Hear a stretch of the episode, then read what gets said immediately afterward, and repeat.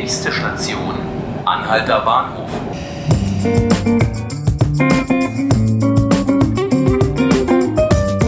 Hallo und herzlich willkommen zu 5 Minuten Berlin, dem Tagesspiegel Podcast. Ich bin Johannes Bockenheimer und mit mir im Studio steht heute mein Kollege Alexander Fröhlich. Hallo. Sei gegrüßt. Alex, ähm, ich möchte mit dir heute über die Causa Hubertus Knabe sprechen. Er war ja der Leiter der Berliner Stasi-Opfer-Gedenkstätte in Hohenschönhausen, bis dann in diesem Jahr Vorwürfe laut wurden, er habe sexuelle Übergriffe seines Stellvertreters auf Mitarbeiterinnen jahrelang geduldet. Ähm, der Stiftungsrat hat ihm deshalb bis zum 31. März des kommenden Jahres gekündigt und äh, bis dahin auch freigestellt. Knabe wiederum hat äh, äh, das nicht hingenommen und äh, legte beim Landesgericht Berlin Widerspruch gegen diese Kündigung ein. Und ähm, am Wochenende haben sich jetzt die Ereignisse so ein bisschen überschlagen. Die Richter haben ähm, einerseits eine einstweilige Verfügung in diesem Fall erlassen. Was stand denn da drinne? Also die erste einstweilige Verfügung war von Ende letzter Woche. Die hat gesagt, ähm, die Freistellung von Herrn Knabe wird aufgehoben. Er muss weiter beschäftigt werden, bis seine Kündigung zum Ende März 2019 wirksam wird. Mhm. Das ist passiert, aber eine Begründung dazu gab es nicht. Okay. Äh, und äh, Knabe äh, ist dann heute Morgen wieder erschienen und mit dem Gerichtsbeschluss in der Hand äh, und hat gesagt, ich möchte weiter beschäftigt werden. Okay. Ähm, am Wochenende beziehungsweise am Sonntagabend, dann gab es aber nochmal eine zusätzliche Sitzung des Stiftungsrates und die haben ähm, sich entschieden, dass es auch zu einer sogenannten Abberufung von Knabes aus seinem Amt kommen soll. Worin unterscheidet sich denn die Abberufung von, von der Kündigung, die ohnehin schon ausgesprochen wurde? Genau, äh, am 25. September wurde er gekündigt, äh, weil mit ihm der Kulturwandel nicht möglich sei. Es wurde damit Begründung, es gibt kein Vertrauen mehr und er hätte, sei nicht energisch genug gegen sexuelle Übergriffe vorgegangen. Ähm, das ist erstmal eine Kündigung als Direktor und Vorstand. Stiftungsrechtlich ist es aber so, dass äh, der Stiftungsrat einen Vorstand und Direktor berufen und abberufen kann. Und das wurde jetzt nachgeholt, weil jetzt auch die Untersuchung der Vorwürfe vorliegt. Äh, festgestellt wurden Rechtsverstöße und Pflichtverletzungen. Dabei mhm. geht es auch um die Verwaltungsorganisation und wie er sozusagen die Gedenkstätte fast schon patriarchisch, äh, äh, wie so ein Patri Patriarch geführt hat. Ähm, deshalb wurde er abberufen, auch um zu verhindern, dass er tatsächlich wieder in sein Büro geht und rechtskräftig Entscheidungen treffen kann als Direktor. Das heißt, mhm. ab Sonntagabend war er nicht mehr Direktor und Vorstand, sondern es wurde kommissarischer Direktor eingesetzt. Okay. Wie hast du ihn heute Morgen erlebt, als, als du, du, du warst vor Ort? Ja. Ähm, welchen, welchen Eindruck hattest du? Ja, er wirkte sehr angefasst. Äh, äh, äh, er versuchte ruhig zu bleiben.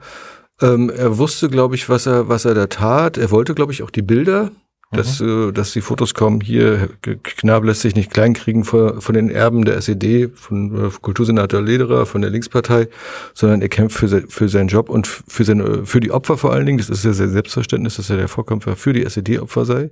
Ja. Ähm, ist da hingegangen. Am Morgen selbst hatte Lederer, Lederers Anwalt, also hatte Klaus Lederer noch äh, Persona als Vorsitzender des Stiftungsrats noch Widerspruch gegen die einstweilige Verfügung eingereicht, eingereicht und das Gericht entschied dann am Nachmittag, Moment, äh, ähm, Hubertus Knabe, deine einstweilige Verfügung wird erstmal außer Kraft gesetzt. Mhm. Wir prüfen es erstmal. Äh, es gibt da auch andere äh, Vorwürfe, auch äh, durch die Untersuchung von Marianne Bördler an der Gedenkstätte.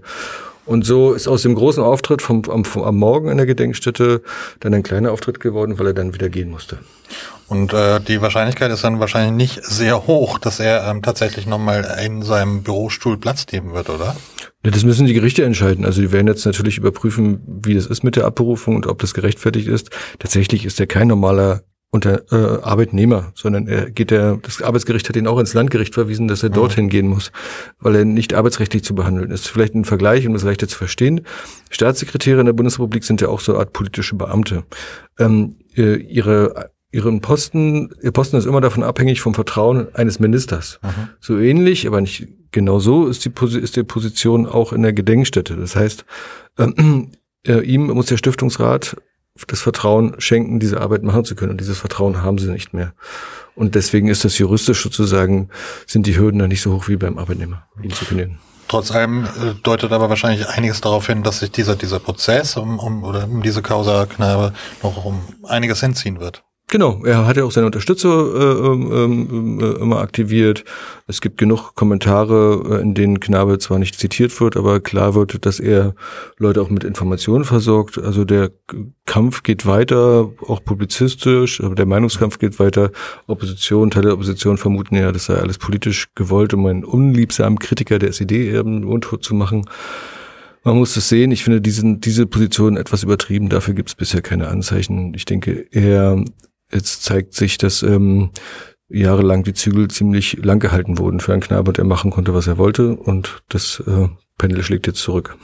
Alex, danke, dass du dir Zeit genommen hast. Bitte. Das waren fünf Minuten Berlin. Ich bin Johannes Bockenheimer, habe gesprochen mit meinem Kollegen Alexander Fröhlich. Alle Folgen des Podcasts finden Sie online unter tagesspiegel.de slash podcast und abonnieren können Sie uns auf Spotify und iTunes. Vielen Dank fürs Zuhören. Bis zum nächsten Mal. Ciao.